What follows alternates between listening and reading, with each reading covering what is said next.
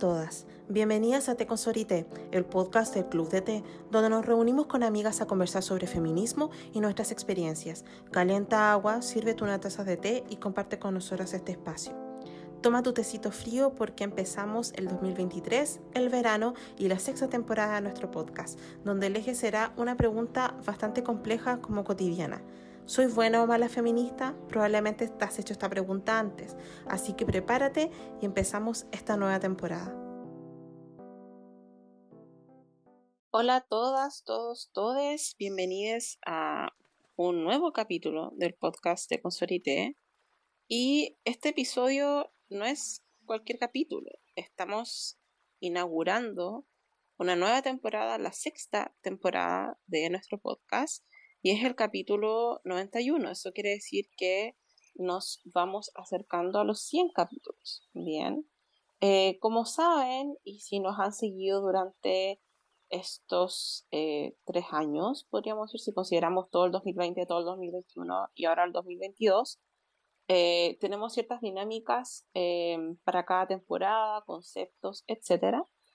Y en esta temporada quisimos hacerlo de forma más libre, es decir, em, tratar de quitarnos ese peso como académico de, de quizás problematizar todo de una forma tan pedagógica, académica, teórica, que por supuesto nos gusta mucho, pero queremos profundizar esta beta de conversar, ¿bien?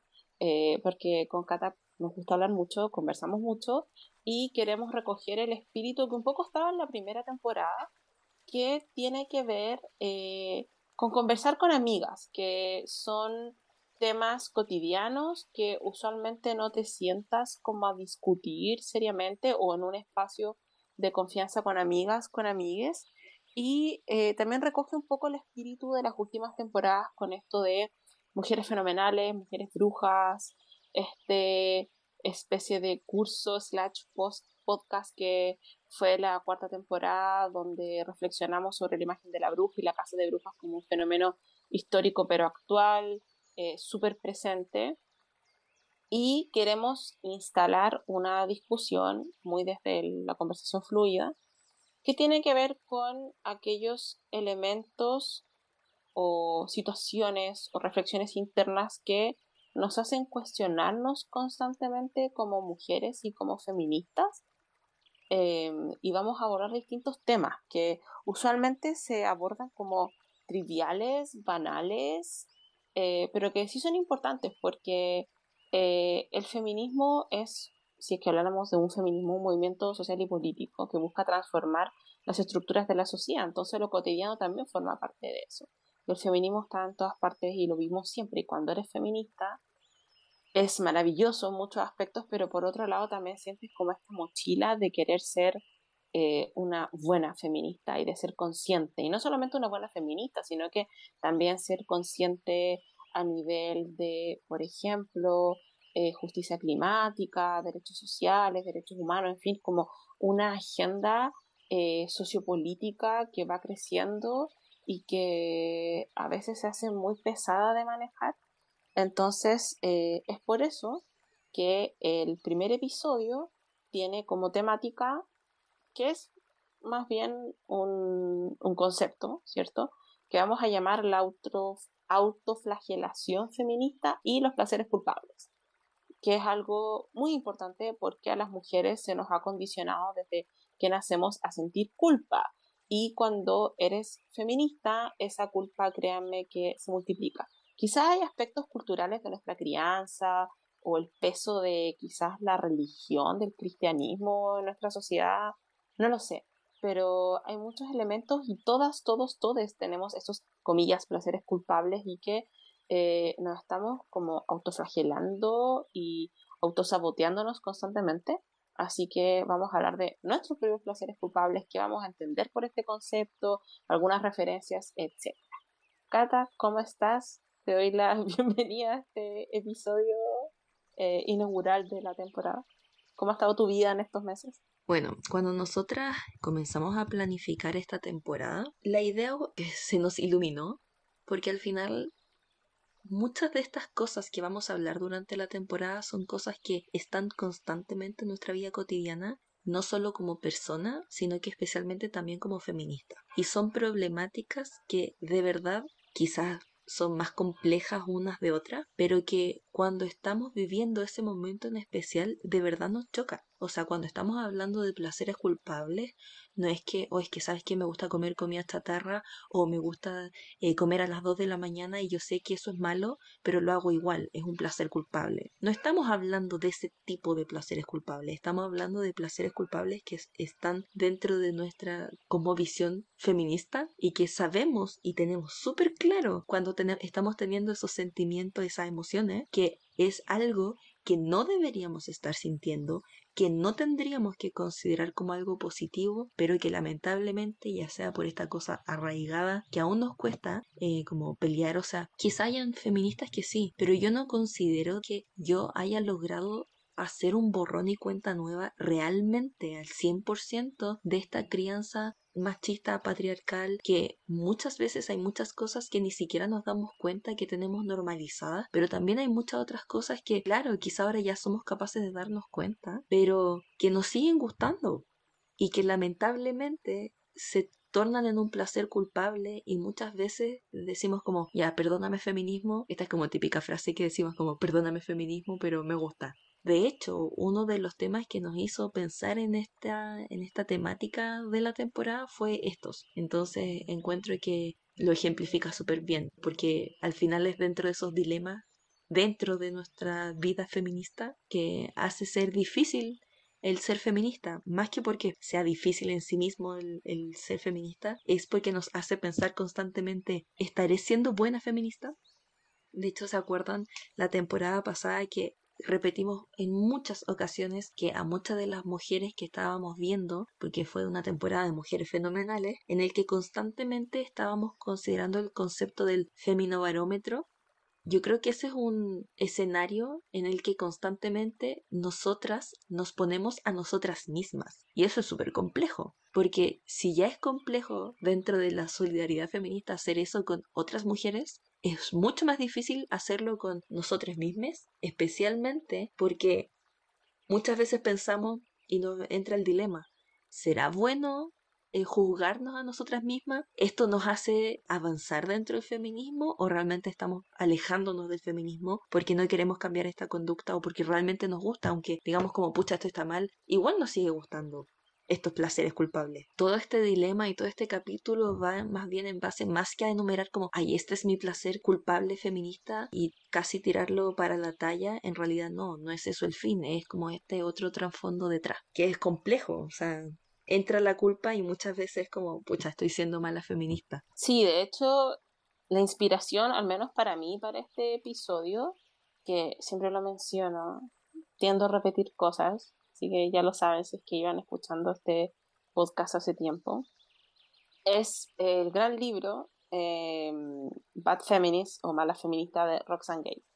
El libro es mucho más complejo de lo que usualmente se, em, se publicita. Eh, es del año 2014, por supuesto, está en la carpeta de mujeres autoras y lo pueden descargar. Y es una especie de colección de ensayos. Yo no, no sé si sería en memoria, no lo sé, yo diría más bien ensayo, donde eh, Roxane Gay dice, soy imperfecta, soy humana, y que em, por mucho tiempo, como una persona eh, racializada, queer, etcétera, se sentía que el feminismo no era algo que la representara, porque siempre, bueno, está en un contexto estadounidense, ¿cierto?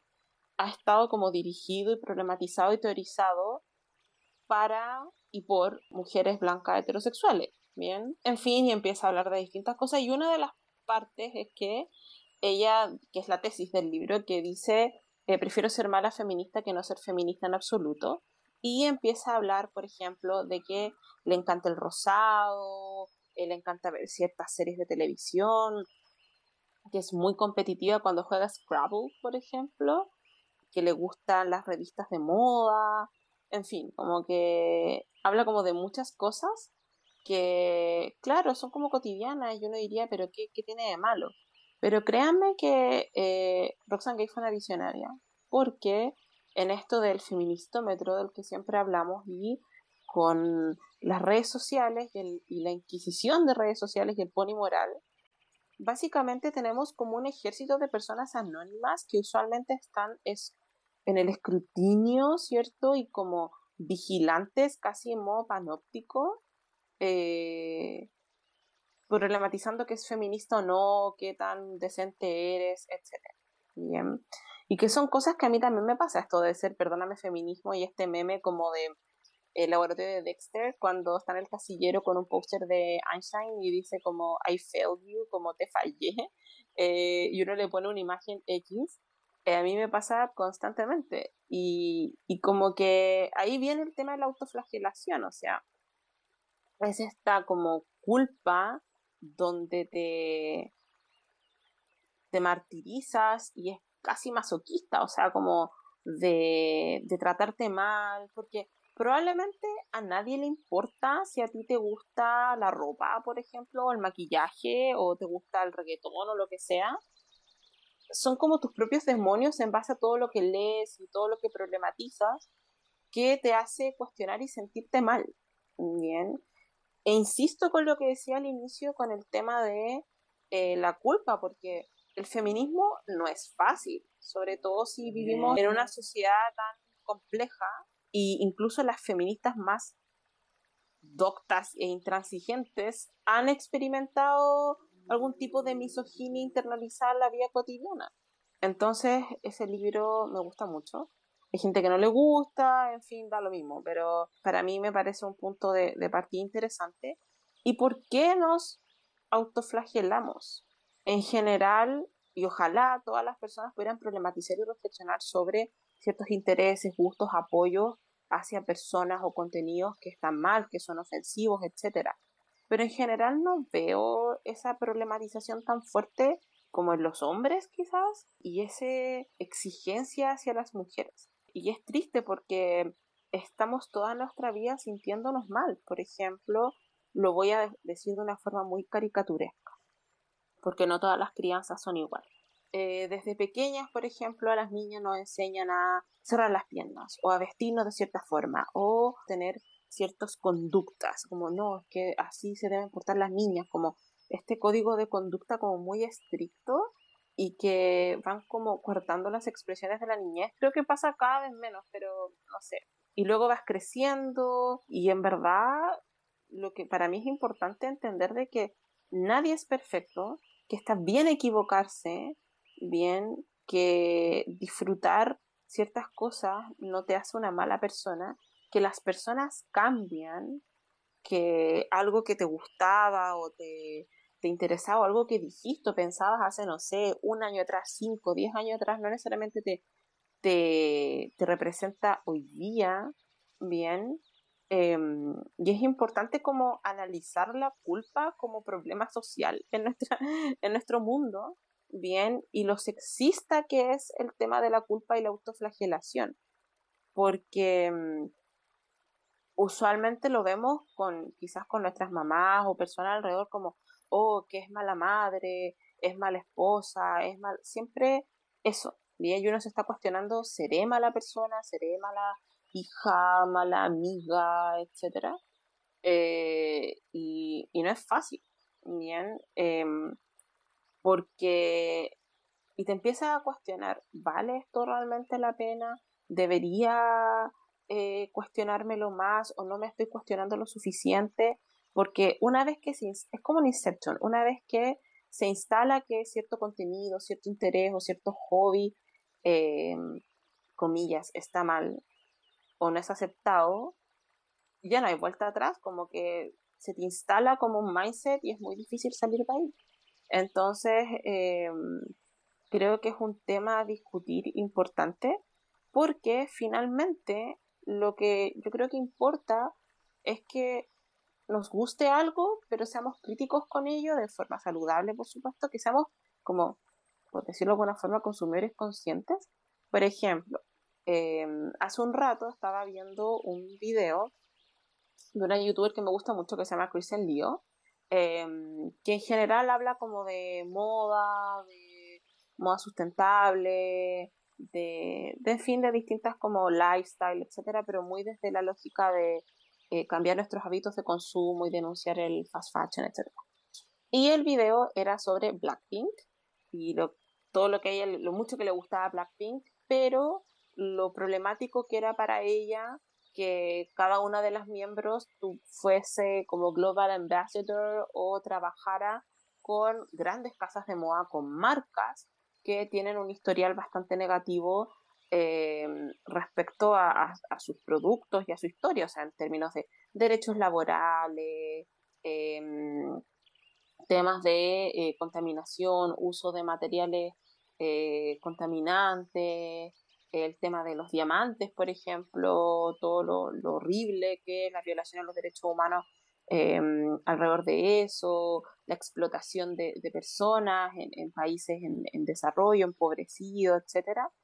Em, y luego le da una vuelta. Entonces, em, me pareció que fue un ejercicio como muy saludable, pero luego está el tema de, ¿podemos disfrutar las cosas alguna vez? Eh, y esto como de exigir a contabilidad a la celebridad es algo que yo también me, pregunto siempre y que a veces lo, lo, hago y luego trato como de calmarme y decir, no, estas personas no me deben nada, pero también si tienes una plataforma tienes como una cierta responsabilidad social, no sé, en fin, no es algo que tenga resuelto. Y em, viendo ese video me empecé a sentir culpable inmediatamente, porque me gustan las cosas, me gusta comprar cosas y me encanta, o sea, si yo fuera, yo soy una, ella decía, bueno, estas artistas probablemente no tienen conocimiento sobre, no sé, los diamantes de sangre o el fast fashion, etcétera, y esto lo maneja su agencia, pero siento que es muy infantilizado, probablemente lo saben o no, no les importa, lo mismo. Yo decía, yo como cientista social, soy internacionalista, sé estos temas, pero me gusta comprar cosas y me encantaría algún día, por ejemplo, tener una joya Tiffany o una cartera Chanel. Eso me hace mala persona. Eh, y me gustan las cosas, no puedo evitarlo, me encanta. Eh, me encanta la moda. Y, y claro, es algo que, que, inevitablemente me hizo sentir así. Entonces es como muy personal el tema de, de, lo que se llama como comillas placeres culpables. Lo mismo pasa con la comida, que era lo que decía Cata al, inicio. Creo que cada vez está más eh, discutido eso me parece excelente. A mí nunca me ha pasado eso de la comida en realidad, pero esto como lo he visto mucho eh, y es por la gordofobia y por los estándares de belleza y por la relación que tenemos con la comida, como eh, oh, mira, estoy comiendo esto, y con calificativos, ay, soy una cerda, y, poniendo como emojis de cerdo, o, oh, mira, estoy comiendo esto, soy irresponsable, em, en fin, o sea, por supuesto está el tema de la salud, que es importante, etcétera, pero usualmente es a las mujeres, porque estamos siendo juzgadas siempre. O sea, todo se nos cuestiona, se nos cuestiona, créanme, yo les aseguro que todo el mundo lo ha vivido. En mi caso, siempre me siento como observada, quizás como al borde de la paranoia, de que, porque además yo estoy en contacto con muchas personas eh, y me expongo bastante. Entonces, em, siempre estoy pensando como, ¿qué pensarán de mí? ¿Estaré exponiendo mucho? ¿Estará mal lo que estoy mostrando? ¿O estos gustos que tengo? o, me pasa con el K-pop que lo hemos hablado otras veces, eh, o cómo estoy consumiendo, eh, cómo me relaciono, los contenidos que me gustan, eh, en fin.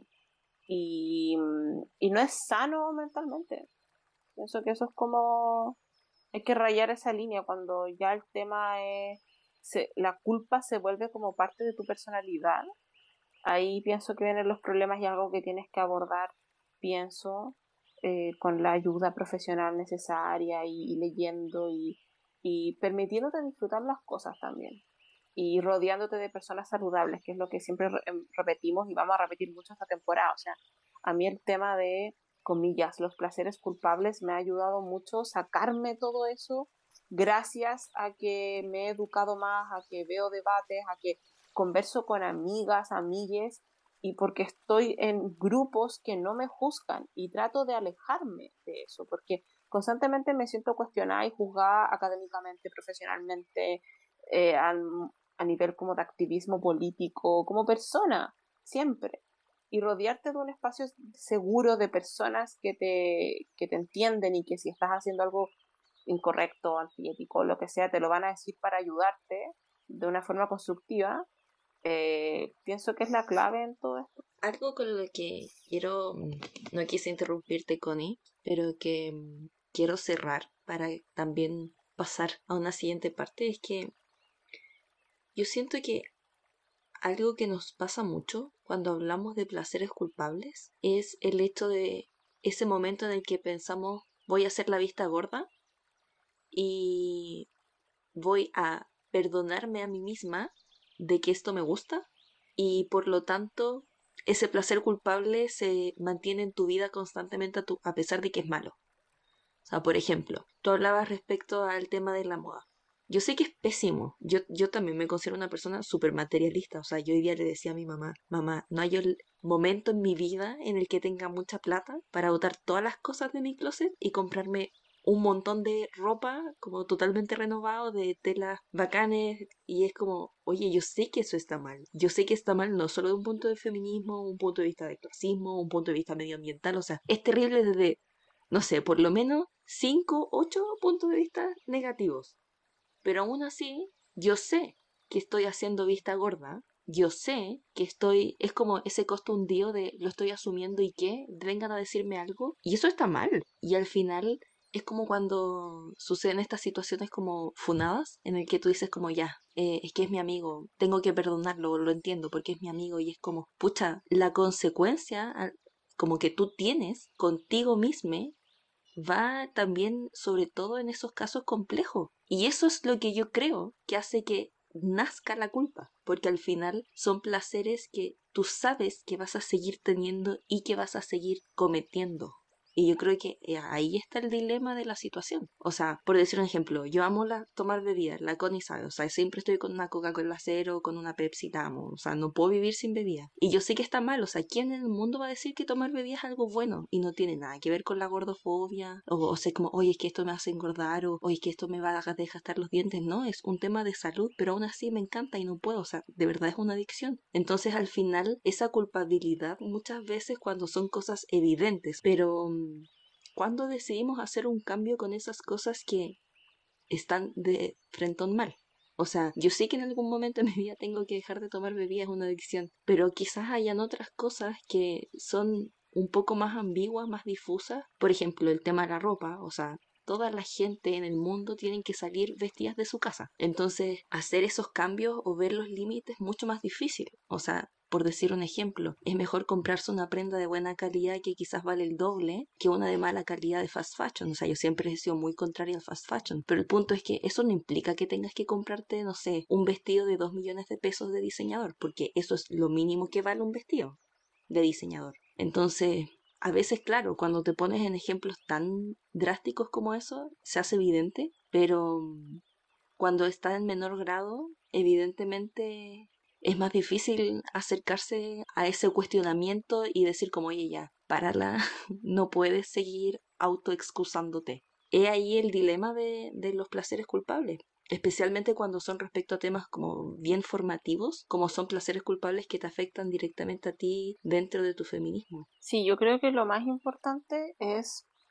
bueno, ¿qué define a alguien que sea buena persona? Pero, pero eso, como ser una persona consciente, que no promueva como el daño a otros seres o a otra gente o comunidades, etcétera, y, cuestionártelo. Creo que eh, saberlo y decidir no me importa que este grupo de personas sea afectado, este ecosistema sea afectado, pienso que ahí es más problemático. Y creo que cuestionárselo ya es un avance porque quiere decir que estás problematizando la realidad y estás abierta a ver otras perspectivas y a aprender.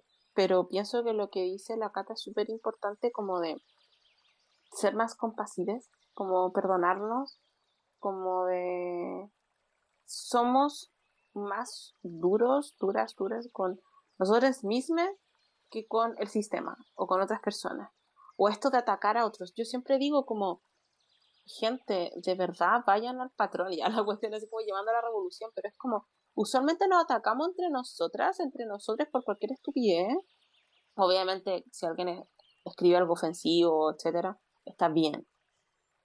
Pero en vez de cuestionar el sistema, oír a los poderosos, como a los dueños del capital, literalmente, como eh, a esas personas hay que ir a, exigir rendición de cuentas, porque pienso que el tema de rendición de cuentas es fundamental en cualquier sociedad democrática, y lo apoyo y lo promuevo enormemente en muchos puntos al respecto. Pero pienso que la rendición de cuentas tiene que ser proporcional al poder y incidencia en el devenir de la sociedad que tienes eh, o sobre tu entorno y contigo mismo. Bien.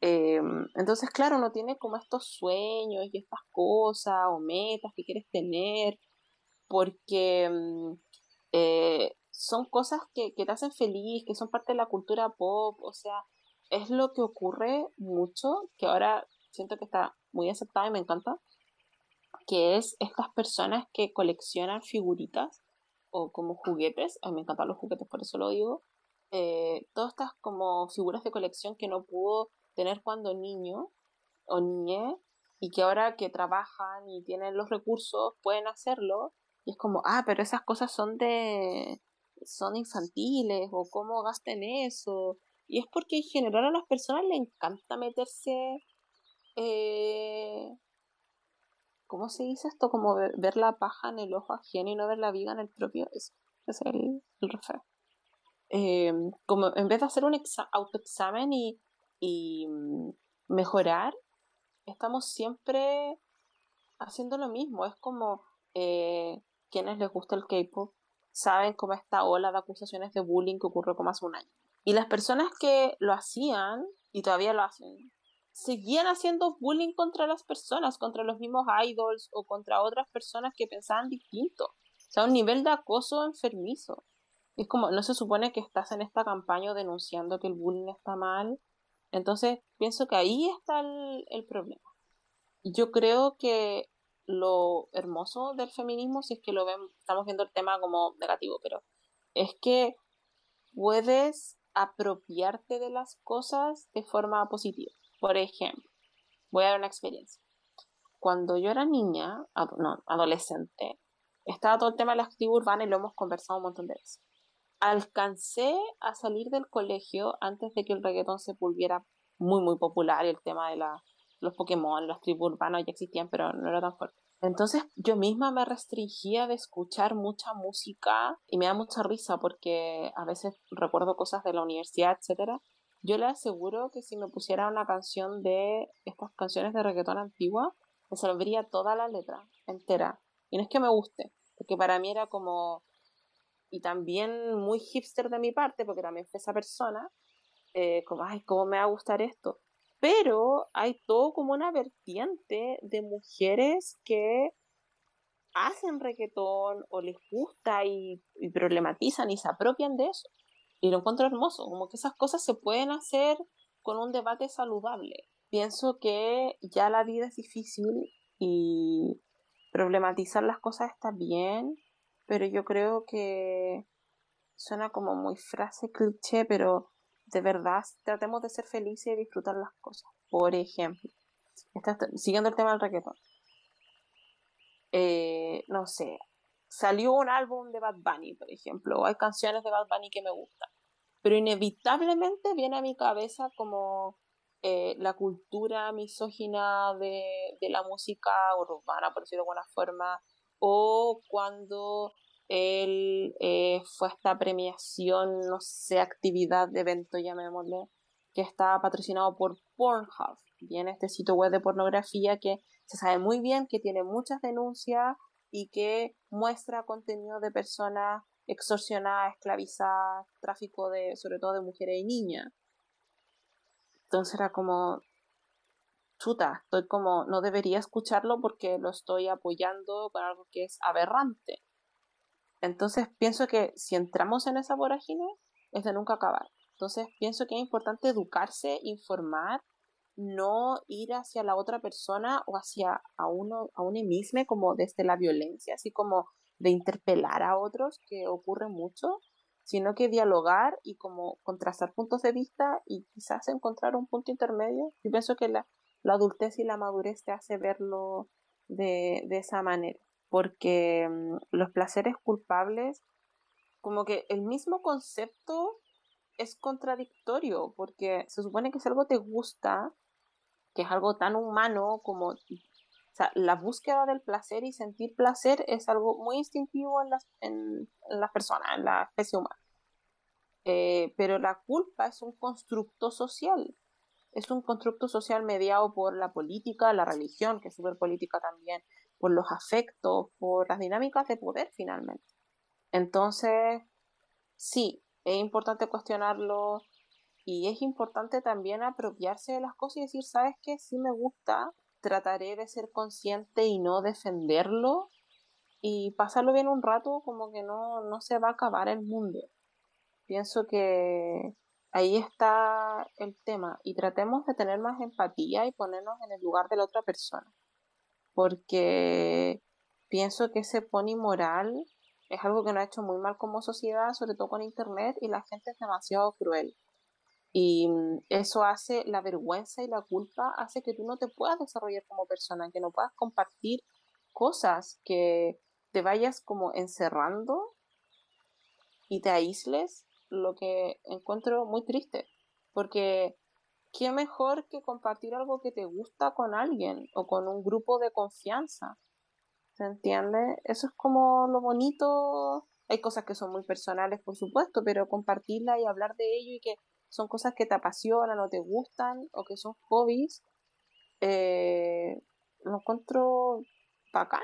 Entonces, no, no, no sé cómo seguir problematizándolo. Pienso, no, no quiero caer como en ese mismo círculo. No sé qué, qué piensas, Cata, o, o cómo ir dirigiendo la conversación desde ahora en adelante. O sea, yo creo que este es el punto de inflexión en el que empezamos a hablar también en el tema de la autoflagelación. O sea, no es bueno que esa culpa llegue a un nivel de castigo.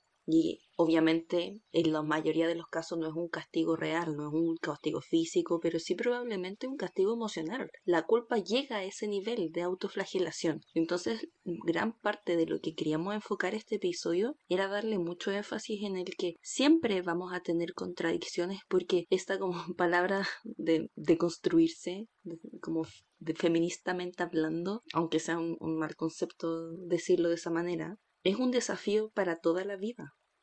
Y muchas veces en nuestra vida nos vamos a encontrar con momentos en el que nos vamos a dar cuenta y casi choqueándonos de, oye, esto está mal, tengo que cambiarlo o tengo que empezar a problematizarlo y quizás durante mucho tiempo vamos a hacer como mirar hacia el lado y no cambiar cierta conducta o no cambiar cierto gusto porque nos gusta al final y está bien pero yo creo que ese límite que hablaba hace un rato está cuando uno tu consecuencia como persona, porque sí, es verdad lo que hizo la no hay forma en la que tú puedas medir el ser una buena o una mala persona, no existe eso. Pero también dentro de nuestra ética personal, ¿para qué nos hacemos las tontas? O sea, todo el mundo tiene sus propios límites y quizá haya límites de ciertas personas que no son globalmente éticamente aceptables, pero en la mayoría de las personas sí. Y cuando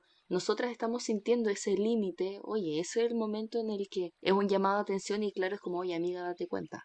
Probablemente, si es que no hacemos caso a ese llamado de atención o vamos a pasar a tener estas conductas súper abusivas, negativas o muy inconsecuentes que van a estar de frente mal, o vamos a pasar a este otro lado de autoflagelación que es tan malo como el ser una persona súper inconsecuente y hacer daño. Entonces creo que ese es el meollo del asunto en esta cuestión. Sí, yo creo que lo importante, como para ir dando una conclusión, es que no sean cosas autodestructivas y que conlleven como deliberadamente hacer daño a otras personas.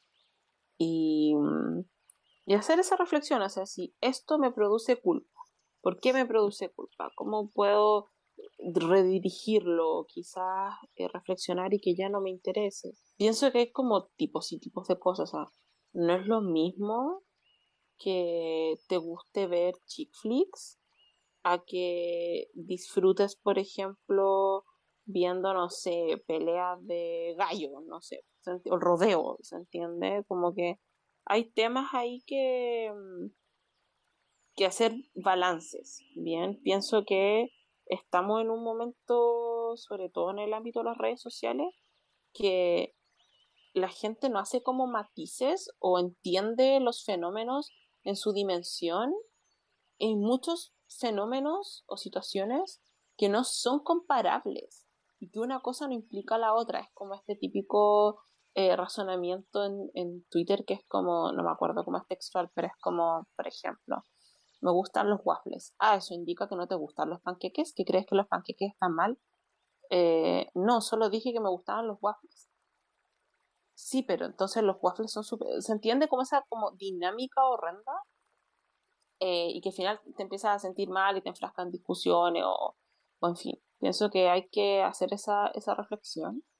Pienso que dejar de sentirse culpable o abrazar este concepto, por ejemplo, de Roxane Gay de mala feminista, es súper trascendental en la vida. Pienso que es como una revelación y que te hace ser libre, o sea, vivir de una forma más tranquila, en paz.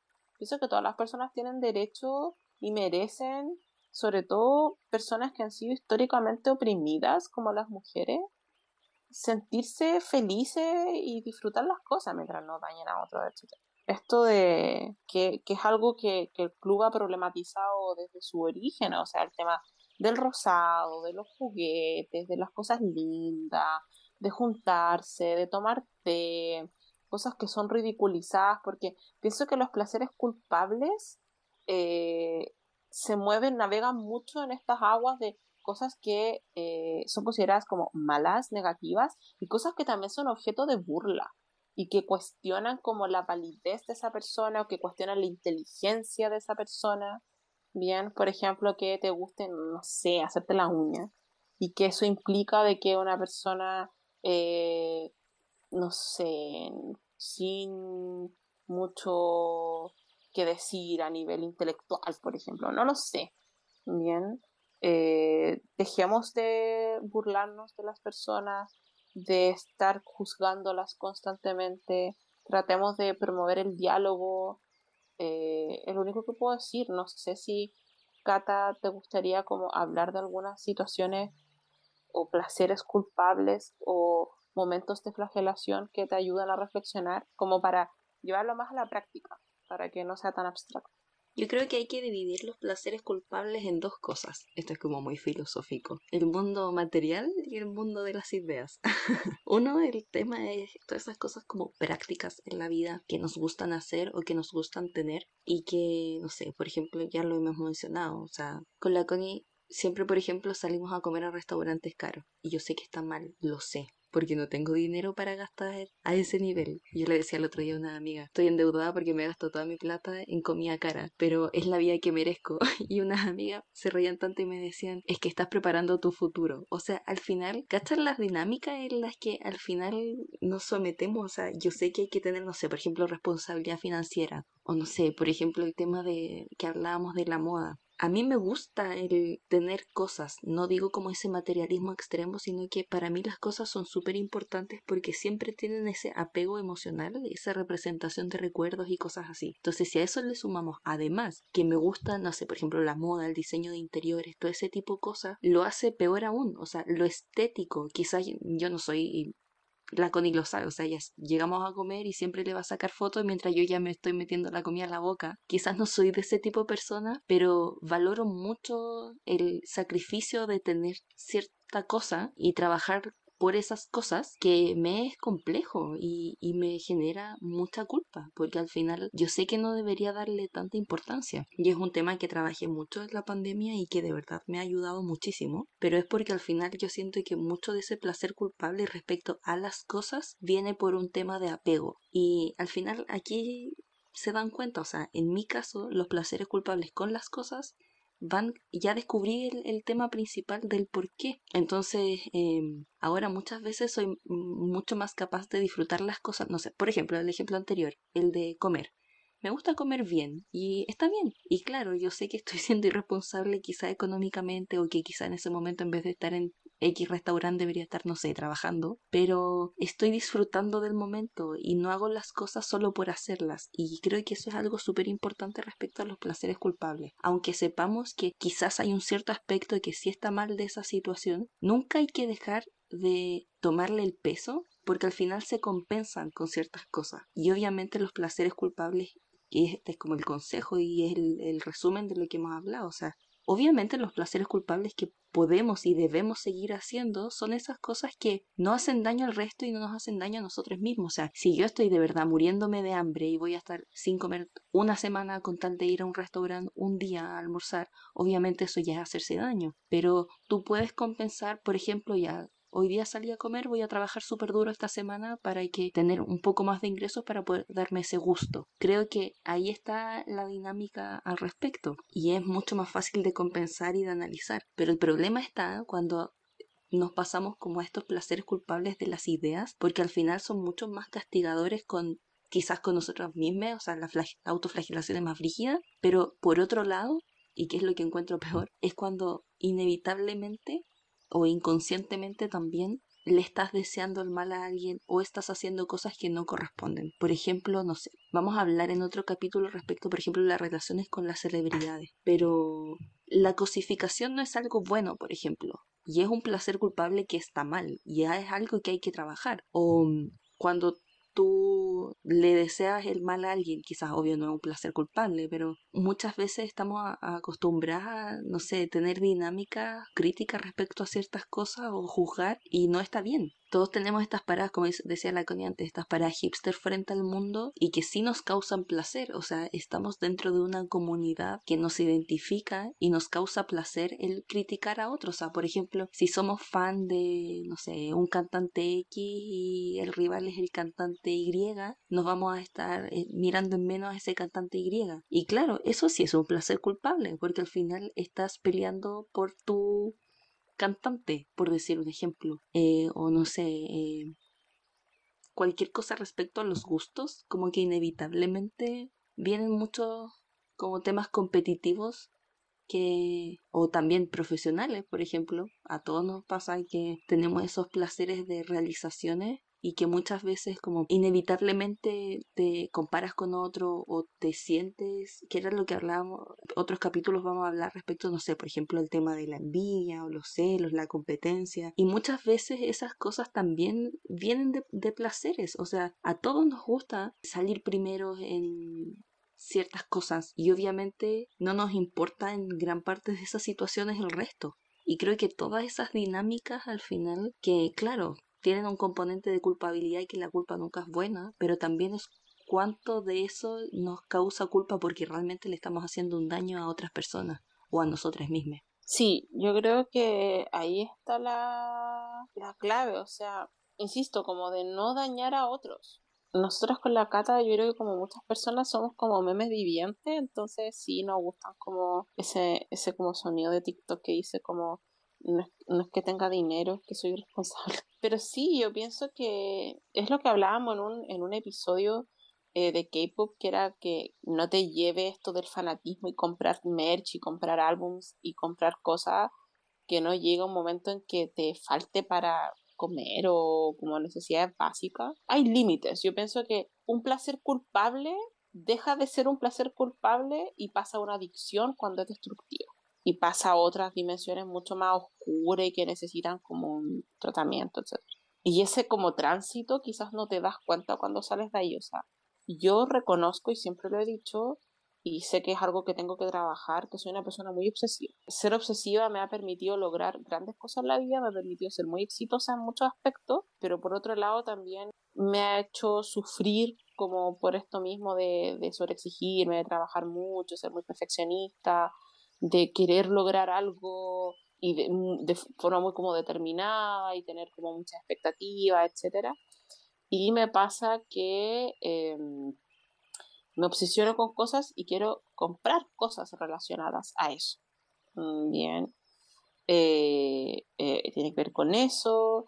Em, pero lo, he ido trabajando y, sé que son etapas y, por ejemplo, em, en la pandemia literalmente todos los días pedía cosas por delivery, todos los días. Y ahora no lo hago. Bueno, estamos en otro contexto, pero porque también he, tomado conciencia de, que hay temas de derechos laborales, de contaminación, de, en fin, de muchas cosas. O em, que hubo un tiempo en que compraba muchas estupideces por, por el AliExpress. Y ahora es como, ¿lo necesito? No. Lo mismo con la ropa. Yo creo que muchas personas hemos pasado por etapas donde nos compramos mucha ropa y ya sé, yo diría unos, unos años ya que pienso mucho antes de comprarme algo, eh, algo que necesito, me preocupo que eh, sea como algo durable. Eh, sí, obviamente tengo prendas que provienen del retail, pero créanme que me duran muchos años y las cuido mucho. y educarme al respecto, etcétera. Em, con el K-pop también, creo que lo he dicho probablemente, em, que hubo años donde compraba muchas cosas, mucho merch y álbumes y, y como estos fan-made goods, como cosas de, como hechas por fans y, y todo eso. Y claro, es como, ya, aunque hay otras cosas que digo, pucha, fueron experiencias, conciertos, cosas así, que, valoro mucho, que trabajé por ello. Eh, en verdad, todas las cosas que eh, yo nunca he llegado a un punto en que no tenga o, me prive de cosas o sea irresponsable. Eh, estoy como muy orgullosa de decir que todas las cosas que compro, la experiencia o los viajes o todo, me los he ganado con mucho esfuerzo y he trabajado por ello para tener los recursos para aquello. Y claro, ir como trabajando con, el tema de los placeres culpables. Eh, no sé, me pasa con los idols masculinos. Sé que no debería como cosificarlos, pero eh, claro, porque uno dice, bueno, pero es que también nos molesta cuando, cuando lo hacen con las mujeres, pero uno cae en esa dinámica y no te hace mala persona. Em, sí, lo problematizo, créanme. Em, pero es inevitable. Eh, y no sé, como, no, sé qué, qué, más decir como en otros placeres culpables que, que pueda recordar en, en este momento. Lo que sí es que soy muy procrastinadora. Eso es algo que con la cata compartimos, pero, em, pero en fin, trato como de, de, de, abordarlo y de conversarlo. Y doy, voy a dar un ejemplo que quizás es muy... Eh, no, no, sé cómo calificarlo, pero algo que, siempre cuento. Eh, yo, y lo digo, eh, siempre he tenido muchos problemas para dormir, tengo insomnio crónico por un millón de factores. Y hace, yo diría, unos seis años por ahí, escucho ASMR, escucho porque no veo los videos, ¿verdad?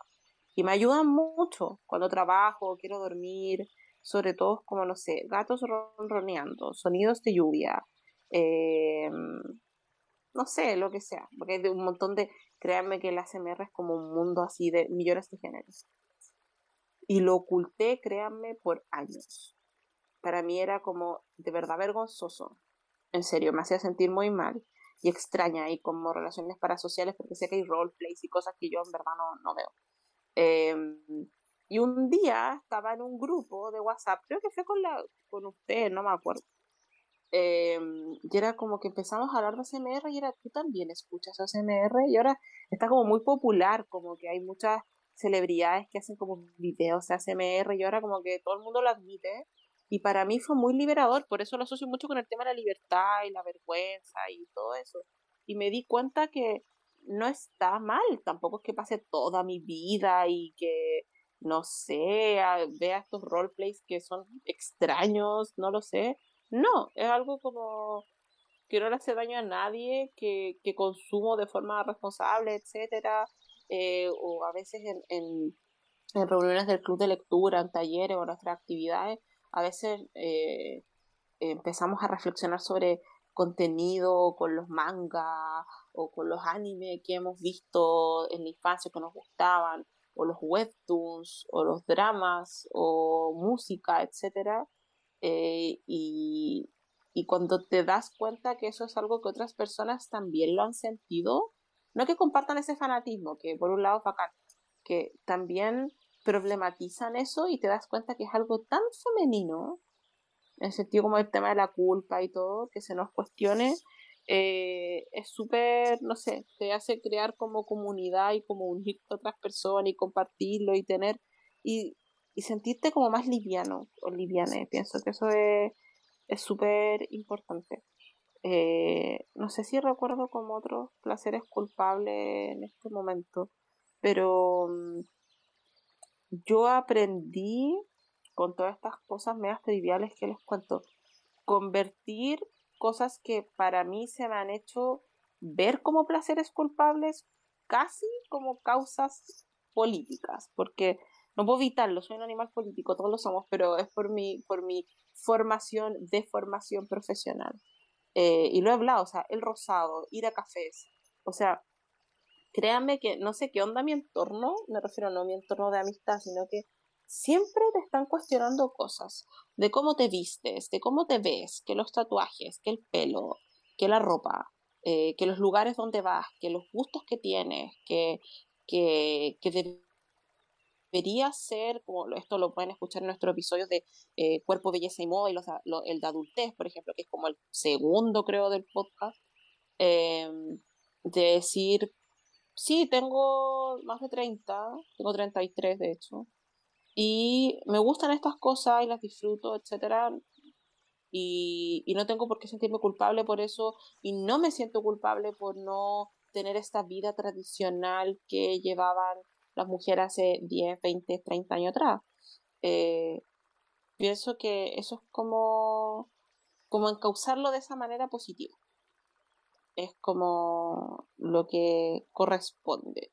Y disfrutar de la vida porque créanme que estamos en un mundo eh, de colapso societal eh, tan grande que de verdad no se puede ser feliz en este país ni en este mundo, como que todos los días pasan tragedias y, y en verdad basta, como que tratemos de ser felices y cuando nos encontremos en esa espiral de culpa, tratemos de discutirlo, de reflexionar con la almohada o de conversarlo. Así como me pasó con este video essay, eh, hace algún tiempo, para cuando ustedes escuchen este podcast, eh, murió eh, Jean-Luc Godard, ¿cierto? El padre de uno de los, diría, fundadores, figuras icónicas del Nouvelle Vague, ¿cierto? De la nueva ola del cine francés.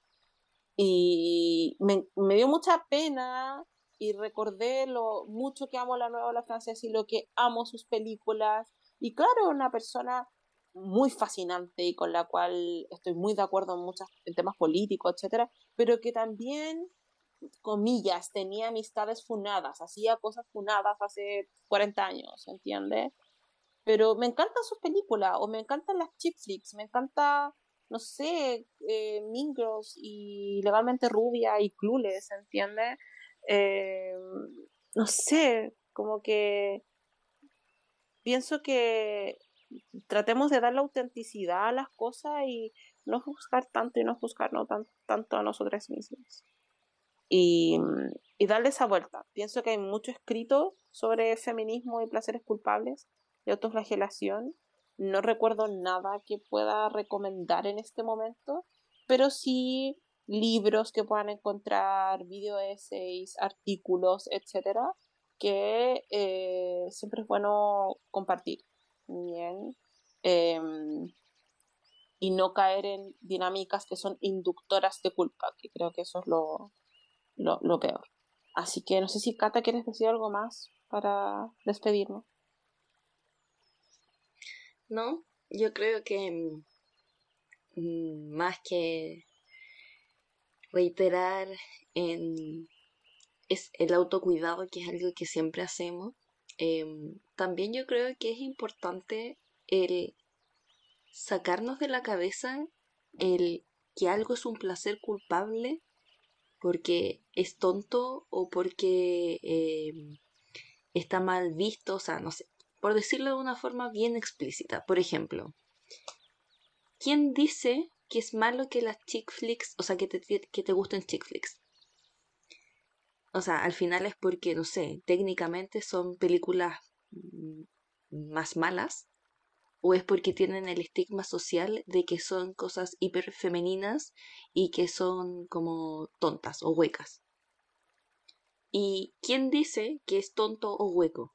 Entonces al final yo creo que reflexionar sobre estas cosas, como estos placeres culpables, y a veces piénsalo, o sea, si están en algún momento pensando, oye, esto es un placer culpable, o esto me hace mal, o no me debería gustar esto, al final reflexionen, ¿por qué no me debería gustar? Y si reflexionan sobre eso, y hay dos respuestas, dos posibles respuestas, o una como en el caso de lo que hablábamos de las chick flicks.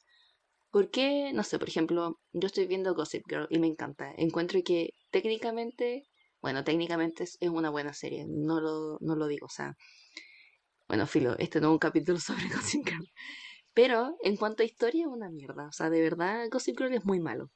Pero, ¿quién dice que no me puede gustar Gossip Girl? Si en realidad yo no estoy defendiendo, no sé, por ejemplo, al personaje X que es Funao. O sea, todo el mundo sabe que es Funao y que no sé por qué a la gente le gusta.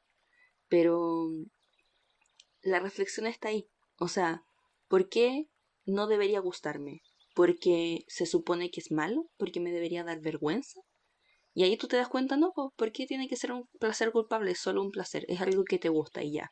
Tú sabes que quizás eh, tiene este aspecto eh, como, no sé, no negativo, pero que tú reconoces, no sé, que tiene menos calidad pero no tiene por qué algo de menos calidad no gustarte. O sea, basta con esta superioridad intelectualoide, basta. Especialmente respecto a temas artísticos. Y por otro lado, la otra opción que nos da es que cuando reflexionemos sobre algún placer culpable y nos demos cuenta que realmente es algo que no nos debería gustar, porque de verdad es algo malo, bueno, ahí está la reflexión y quizás el aprendizaje que estemos haciendo. O sea, muchas veces vamos a hacer la vista gorda y es como, pucha, es que sabéis que de verdad me gusta. Pero quizás hayan elementos que podamos sacar y, otros no. O sea, no sé, aquí pienso mucho en el, esto típico que siempre hablamos, como podemos separar al, al artista de su obra. O por ejemplo, con la Connie siempre hablamos, yo le digo, a mí me gustan mucho, mucho las películas de Woody Allen y yo sé que no me deberían gustar, porque al final yo de verdad soy de las personas que cree que las obras son lo que son por su artista, pero de verdad siento que prácticamente no hay otro director como Woody Allen y hay dentro de mi top 3 de películas favoritas hay una película de Woody Allen y es algo complicado para mí porque al final inevitablemente me gustan esas películas, me gusta la técnica en la que él roda las películas. Entonces es complejo pero al final ahí tú te das cuenta, más que hacer el ejercicio es que, y, usar esa, esa frase vaga de, no, es que hay que separar al autor del artista, en realidad esto te sirve para problematizar y también ver cómo tú apoyas. O sea, yo no creo que, no sé, ver la película vaya a hacer que Allen se enriquezca más o que su imagen sea limpiada. ¿Me explico? Entonces creo que al final el hacer esa reflexión y el expresar también esa reflexión puede que sea una ayuda a esa problemática en específico más que tú estar haciendo la vista gorda frente a cierta situación. Entonces creo que eso es el, el punto, el meollo del asunto. Pero bueno, eso. Me gusta dormir. Eso sí es un placer culpable. Porque dormir en exceso no es algo bueno. Te hace dormir ocupar tu tiempo en dormir.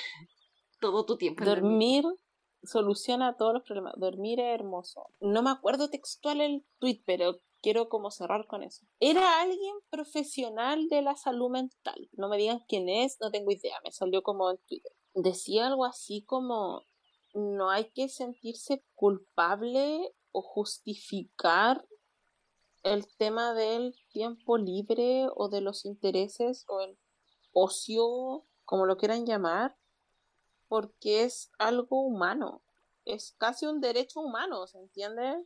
Como disfrutar las cosas, como que no tenemos que ser teóricas, feministas, activistas todo el tiempo. Es como lo que dice la Cata, o sea, basta y que si ustedes hicieran una lista de todas las cosas que se consideran socialmente placeres culpables, créanme que el 9 de 10 se asocian con cosas, comillas, femeninas o que las mujeres hacen. O respecto también a temas de, tiempo libre, o sea, qué terrible es el ser funcional, el que nos tenga que dar culpa, el no estar siendo funcional. Sí, y especialmente, sí, pues especialmente respecto a gente que no tiene, o sea, como, es nuestro caso, o incluso la gente que, por ejemplo, los estudiantes, tú eres estudiante 24/7, o sea, la época universitaria fue un trauma para mí. Igual ahora el trabajo es más o menos similar. La diferencia es que nos tengo estos como, bueno, en realidad sí, estos como tiempos límites. Qué terrible es, y esto yo creo que es porque nos pasa porque somos personas procrastinadoras. Pero qué terrible es estar haciendo algo y pensar, no debería estar haciéndolo y no estar disfrutando lo que estás haciendo como de tiempo libre y al final se como que arma este círculo vicioso, esta bola de nieve que te da ansiedad y que te agobia constantemente. Y eso es por culpa de esta sociedad que nos hace pensar que si no somos funcionales no servimos. Claro, esta cosa como de la hiperproducción, porque ya quizás ya no somos artesanos en el que, no sé, media hora de trabajo significa, no sé, una olla menos que, que construimos. No, no es tan evidente, pero de todas formas somos exigimos esa productividad y eso está mal. O sea, gran parte de la culpa, como dice la Connie, o es respecto a temas que son de sentir culpa femenina o es respecto a temas productivos. Y eso es súper terrible, porque al final cuando tengamos esa sensación de culpa, si no corresponde a uno de esos dos, ya quizás hay un problema, pero van a ser los menos casos. Sí, es como cuando volvíamos de vacaciones, sobre todo en el posgrado, y era como, uy, ¿cuánto investigaste? ¿Qué hiciste este verano? ¿Cuánto, cuánto investigaste? ¿Cuánto publicaste? ¿Cuánto artículo? Yo como, eh, estuve de vacaciones, onda oxigené mi mente porque tuve un año miserable, súper exigente. Y es como, respetemos por favor el ocio, como que dejemos de asociar autocuidado y tiempo de esparcimiento y ocio y hobbies y con la productividad tóxica, con, la culpa, basta. Pienso que eso es como un, gran mensaje eh, para, finalmente como para reivindicar, eso pienso que eso es muy femenino. Efectivamente. Y además tenemos que pensar, los únicos placeres culpables que deberíamos tener son cosas tontas. Porque todo el resto no deberían ser placeres culpables. O sea, no sé, por ejemplo, yo siempre cuando hago una maleta le llevo más ropa de la necesaria y no me doy cuenta hasta que ya estoy allá. Eso es un placer culpable. No tiene por qué ser un placer culpable el dormir ocho horas en vez de seis. O sea, me explico, creo que al final hay que tratar de, el, el meollo del asunto es tratar de quitar esta costumbre constante de que todo sea un placer culpable. Basta. Mm. Disfrutamos la vida que es tan corta y yo creo que algo que a mí me ayudó mucho, además de, del feminismo y de rodearme como de buena gente, fue la pandemia. Porque los placeres culpables o cosas que la sociedad te dice que no tienes que hacer son tiempos que no volverán. Y literalmente la, la pandemia, yo agradezco como al universo, a la vida, que nadie de, o sea, que yo sepa, a mí nunca me ha dado COVID, quizás me dio, no me di cuenta, lo agradezco. Em, todas mis amigas, amigos, amigues tuvieron, pero nadie como en algo grave o perder familiares. Pero hay personas que se les destruyó la vida, que perdieron familiares, que perdieron el trabajo, que quedaron con estas secuelas horribles y, que mm, y esta cosa tan distópica, terrible, porque la pandemia no ha terminado, aunque hasta la OMS se lo diga, em, a mí me hizo como ponerme muy existencial y decir, chuta, todas estas cosas que no hice por esto, por esto, lo otro, y yo era como que literalmente me, antes de la vacuna obviamente, eh, me puede dar COVID y me puedo morir mañana. Y, y todas estas cosas que quería hacer y no hice porque no estaba bien visto porque esto y por lo otro, fue como adiós. Y, y siempre he vivido mi vida así, como que no quiero vivir con arrepentimiento, obviamente en un ámbito saludable, ¿se entiende? Pero me, me, pasa con el pelo, con los tatuajes, con ir a conciertos, con eh, viaje en su momento, con experiencias de, claro, con, con la cata siempre decimos todo el club de las cosas finas y de pero es, yo pienso que es más allá de, ir a comer algo rico en un restaurante que de acuerdo a ciertos estándares puede ser caro o no, lo da lo mismo, es porque salimos juntas y tenemos como recuerdos y construimos como momentos valiosos de nuestra amistad en esas salidas y de premiarnos también, pienso que eso es bueno.